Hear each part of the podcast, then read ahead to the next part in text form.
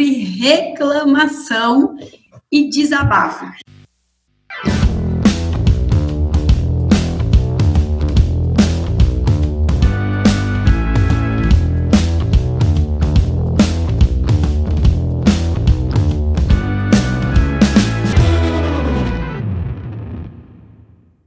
Se vocês virem a minha mesa, eu tenho muita dificuldade de fazer conteúdo, gente. Ó, eu sei, eu vou, vocês vão falar que eu vou reclamar de novo. Não briga comigo, é um Obrigada. desabafo. Não, não, não. não- Ai, deixa eu falar, eu preciso Aliás, falar, gente. Eu, eu tô morrendo aqui sozinha. Vocês estão me... Não, eu me recuso. Eu tô, Cami, Aí, eu tô no nível. tá vendo? Não. Tá vendo? Ô, Três, Aí, ó, tua resposta pra reclamação. Sem reclamação. Eu tô no nível. Não é um desabafo, gente. Não, ironicamente, você tá reclamando disso no mundo digital, né? Olha que, olha que coisa, olha que coisa ambígua. Porque só porque você mora na puta que eu pariu e eu tenho que falar com você via digital, caralho.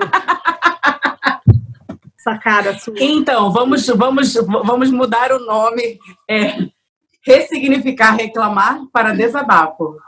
É, não, então, Eu que- mas desabafar é uma vez só. Nossa, gente, deixa eu falar um negócio pra vocês. Boa, não tô boa. aguentando mais. boa. Olha, isso, isso, isso, isso, isso, isso. O que que eu, né? Eu não vou, já vou entrar no que que eu faço, mas, cara, eu não aguento mais.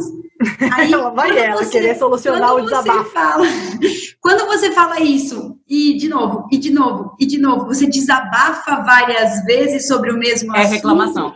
É uma reclamação. Eu entendo. Gente, Eu não. tô no nível, eu tô no nível, sinceramente, de que eu já eu me sinto mal, porque eu tô num lugar já da intolerância. Eu acho que eu já fui tanto a pessoa que acolhia a reclamação das pessoas, que hoje já tô num lugar que quando a pessoa vem reclamar no sentido de desabafar mais de uma vez, gostei disso. Eu já cancelo. Eu já tô num jeito e eu sei que isso é ruim, mas eu já É tô pra assim, você, né? É ruim pra Ruim. você, porque porque no final das contas, assim, se você recebe, é, é, porque assim, como é que se elabora o sentimento? Né? Se a pessoa desabafou mais de uma vez, a gente realmente tem que avaliar se a pessoa está no lugar de vítima ou não está no lugar de vítima. Mas às vezes ela está no lugar de sofrimento, que, que é possível, e a gente sabe que o sofrimento é uma escolha, eu sei disso, é uma escolha, mas você, para elaborar isso, muitas vezes você precisa de um apoio. Né? Por isso que, porra, existem terapeutas, existem amigos, existem, né? Exatamente. Aí você está falando o seguinte, pai, não é esse o lugar, então. Não me confunda como sua amiga nem terapeuta, porque aqui você não vai desabafar. É isso que eu entendo. por favor. Eu tô falando da vida. Por exemplo, é porque é é difícil a gente trazer exemplos, porque pode ser um ouvinte, né? Então aí. Mas vamos Mas, usar um. O reclamar você faz e não tem um movimento. tá? Isso, é isso Entendeu? que me incomoda. E aí você. Isso Isso é a vítima, gente. Isso é a vítima. Exatamente. Então é tudo bem. Eu, eu, eu, eu cancelar o CPF dessa pessoa. Tudo. Eu também não Ai, suporto gente reclamona. Não. Eu só não tô me colocando no lugar dessa de reclamona, entendeu? Não acho que eu sou Mas, mas a gente não tá falando de você, é o episódio de Mas hoje. o cara. começou falando disso, por isso que eu tô reclamando. Eu pensei que tava dentro. Peraí, vamos cortar. Pi!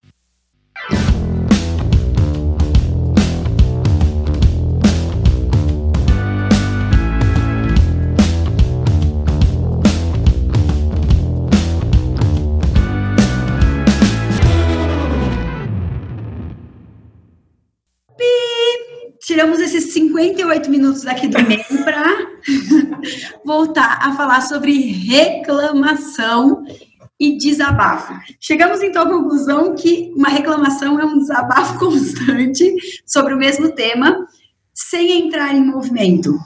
É isso? Assumir o papel de vítima. Quais são as consequências do, do ato de reclamar? Eu que Encheu o saco muito... da humanidade. O quê? Encheu o saco da humanidade. Não, eu que acredito muito no poder da palavra e na questão do universo, acho que quanto mais você reclama, é igual cavar um buraco. Quanto mais você reclama, pior fica. Um mantra que eu sei que não é fácil a gente se colocar nesse lugar de vou fingir que não é comigo, mas às vezes é um exercício que eu faço sempre. Quando eu vejo que eu tô num lugar que para mim tá foda, eu finjo que não é comigo. Eu olho para outro lugar, vou fazer outra coisa, porque eu realmente entendo que se eu começo é, é uma coisa que o Jerônimo fala muito, né? Quanto mais eu vejo, quanto mais eu vejo, mais eu tenho. Realidade, Então, tudo quanto é mais eu verdade. reclamo, mais eu tenho aquilo que eu reclamo. Então, eu acho que a melhor, uma grande saída para evitar a reclamação como um desabafo constante é desviar o foco. É, mas olha, aí eu lembrei de uma coisa. A distração é um caminho, né? Sempre é um, é um caminho para a gente poder desviar o foco dos nossos pensamentos. Só que não é um caminho, é, é uma medida paliativa, né? Não é uma medida resolutiva. Né, porque até na, na escala da felicidade do Mo Gawat, que é o CEO é, executivo da, da Google, é, Google X, que é o braço de tecnologia da Google, no livro dele A Fórmula da Felicidade, ele fala né, do escalo pra, da escala para chegar na alegria e que tem a ver, na verdade, como que você lida com os seus pensamentos. Então, tem a evasão de pensamentos que está no meio da escala. E o objetivo, na verdade, é que a gente possa usar a evasão, a distração, como pitadas na nossa vida. Até ele, ele até sugere que a gente faça isso até de forma é, programada, né? Colocar na agenda é, alguns momentos de distração e evasão, só que a gente precisa alcançar o estado de consciência, né? Porque, na verdade, o que salva a gente é uma mente é uma mente mais consciente, é a habilidade de reconhecer esse pensamento e de de fato transformá-lo, ressignificá-lo para que a gente não seja cometido toda hora por esse pensamento da reclamação, né? Agora isso, isso é uma caminhada né? Não se faz da noite para o dia. Então, realmente, para quem está aí no, ouvindo a gente, que se pega com esse hábito de reclamar muito e ainda não consegue ter um processo de autoconhecimento, porque é uma caminhada, aí eu entendo que sim, a distração, é, desviar o foco é um caminho, acho que é o, o, o, a medida ponto zero que a pessoa precisa fazer já, já é alguma coisa que você já pode colocar em prática já, mas depois vá trabalhar isso mais profundamente, né? Eu acho que reclamar é não aceitar, por quê? Entra na questão que a gente falou do vitimismo, é quando você não aceita o porquê aquilo está acontecendo com você, né? Então, sei lá, eu reclamo, sei lá, na minha casa casa que tem uma goteira. E eu fico reclamando. Pô, por que que ah, minha casa tem uma goteira, que saco, tal. A partir do momento que eu aceito, claro que esse exemplo é ridículo, né, mas uma emoção, um sentimento. A partir do momento que eu aceito, OK, a minha casa tem uma goteira. A gente passa para uma outra perspectiva, né? Ok, minha casa tem uma goteira, e agora? O que, que eu faço para resolver essa goteira? Né? Então, eu acho que tem muito a ver com isso, né? De não entrar em movimento. Né? Então, quando a gente reclama, reclama só por reclamar, ah, eu, eu não consigo fazer isso, a minha casa tem uma goteira, eu estou gorda, e só reclame, reclame, reclame, e não aceita, né? Porque quando a gente não aceita, a gente não consegue trabalhar com isso, né? Mas qual que é o limiar? E é isso, isso é uma pergunta que eu acho que as pessoas devem, devem é, sofrer com isso também, assim. Qual é o limiar de aceitar e tomar uma atitude ou aceitar num papel de poliana, sabe assim? É, aceitar não tem significa... a casa, a minha casa tem uma goteira, mas que bom, pelo menos é só um não. buraco, não é o telhado que despencou, é. né? Essa é a posição meio, meio poliana que, que acaba indo para o caminho da gratidão, porque o Tony Robbins fala sobre isso, que gratidão e reclamação não coexistem, né? Na verdade, gratidão e medo, hum. né? Não coexistem, você não consegue agradecer e reclamar ao mesmo tempo, você tem que escolher, ou você reclama ou você agradece. É, é, senão também a gente parece que nunca vai poder reclamar de nada. Assim, a goteira, pô, é um saco, né? A goteira, não é uma coisa legal. Mas aí você, caralho, meu, minha casa tem uma goteira. Falou uma vez. Só que aí você tá cinco anos reclamando da porra da goteira e não faz nada. Então, assim, reclamar uma vez, um desabafo, um, pô, um xingo, bati meu pé no chão, caralho, bati meu dedão, seta, é que saco, beleza. Só que quanto tempo você vai ficar reclamando do seu dedão, em vez de tirar aquela pedra do caminho? Né? Então eu acho que é isso. O aceitar não significa não mudar. Eu aceito hum, aqui bom. essa goteira e fico aqui, gratidão goteira, porque não eu tenho um telhado para ter uma goteira. Cara, só tem goteira quem tem telhado. só tem goteira quem tem telhado. Muito obrigada. Eu falei isso para minha filha para ter ela quebrou o pulso. Aí eu falei, filha, só quebra o pulso quem anda de, de overboard ah. lá, que é o negócio que ela caiu. Ela me olhou, mãe, que saco! Aí eu coloquei no gesso dela, meio copo vazio, não, meio copo cheio, sim. Ela, você vai ficar me dando lição de moral, você não tá entendendo que é um saco ficar de braço quebrado. Então, é isso que eu tô falando, né? A gente tem um momento também de, de reconhecer, mas eu acho que a nossa definição matou, matou a pau, então. É, é o desabafo recorrente e interminável. Sem nenhuma atitude né? Porque assim, Tem como um... você acaba com a reclamação? Ou você aí aceita polianamente, que nem você falou, ok, que linda essa goteira, vou viver o resto da vida com essa goteira. Então não reclama, caralho, é uma escolha sua, ou você entra em movimento. Como eu faço para acabar com essa goteira? Tem um livro que agora eu não vou lembrar o nome do autor, mas o nome é exatamente esse. Obviamente, pare de reclamar. E aí, o que, que ele propõe? Eu não vou saber o nome do autor agora, mas o que, que ele propõe? Que a gente é, encare o desafio de passar 28 dias sem reclamar. Não tem a ver com fazer o desafio, não é o desafio é, de, de ser grato, né? Mas é simplesmente aquela coisa de controlar o pensamento negativo. E aí é super interessante, porque no primeiro capítulo, logo, ele diz que eu acho que ele era pastor, e aí ele começou esse movimento na igreja dele e tal.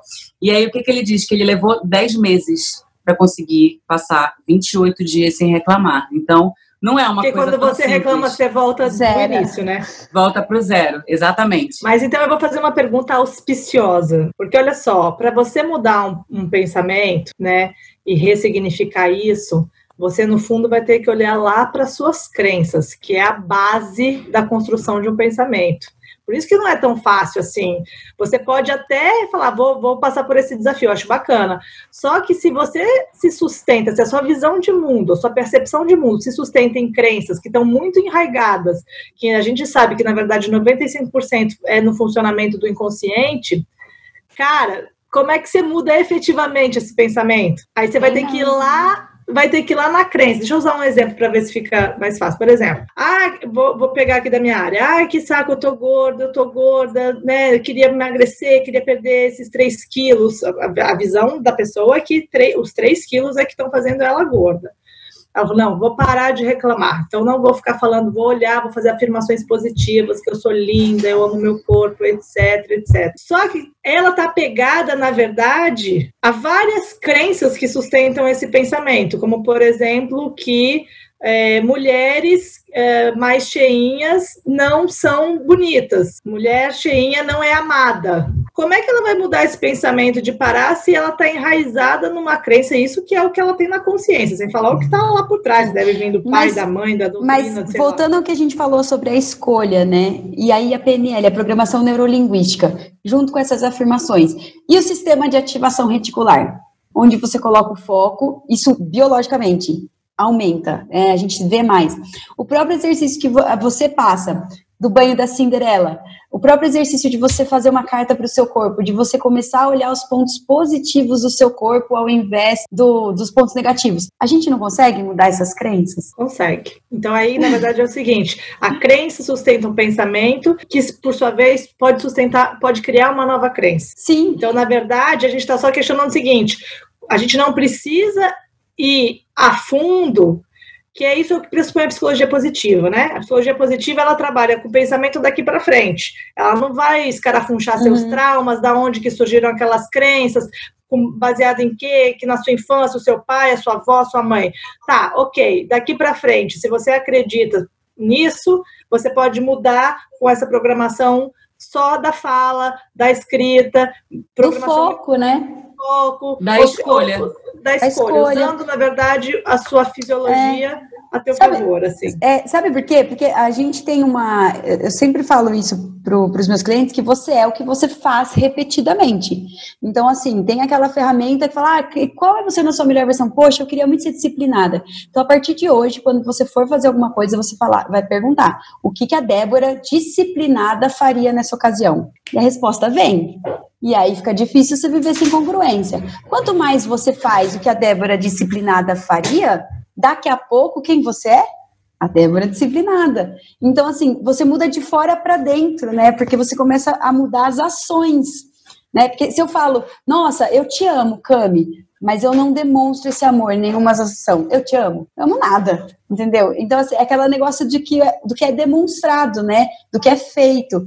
Então, talvez, nesse caso, é, a gente focar realmente na escolha, né, no que, na observar os pontos positivos, no me amar mais, no seu exemplo, né, da, da, da pessoa. Eu acredito que a gente pode mudar crenças.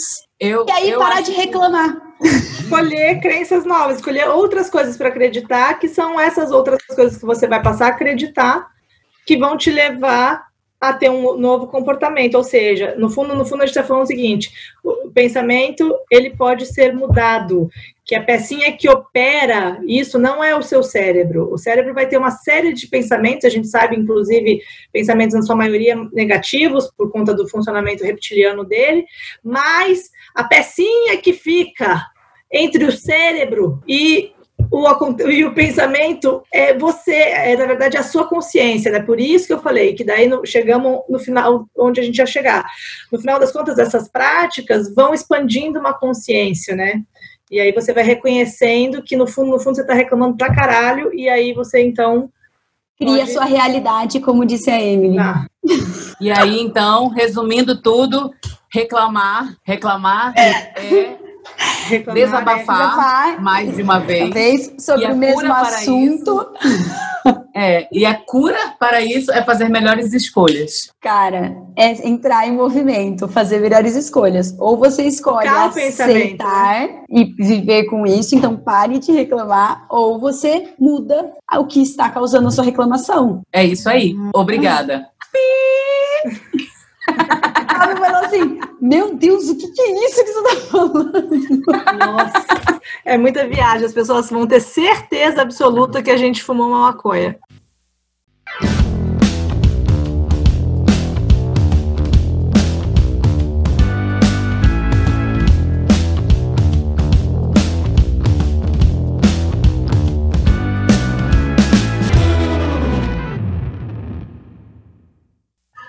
Eu adorei. Eu adorei. É que a gente vai abrindo tanta janela, né? De coisas, mas é isso, né? Cami, você estava reclamando então com a gente esses dias? Conta pra gente, dito tudo isso, fala pra mim, fala pra mim. Ai, gente, eu tô fodida com vocês duas. E você acabou de ouvir mais um episódio do podcast Rafas on Fire. Três amigas, três estados, três estilos de vida diferentes. Tudo isso para te ajudar a tacar fogo no seu status quo. Vem com a gente!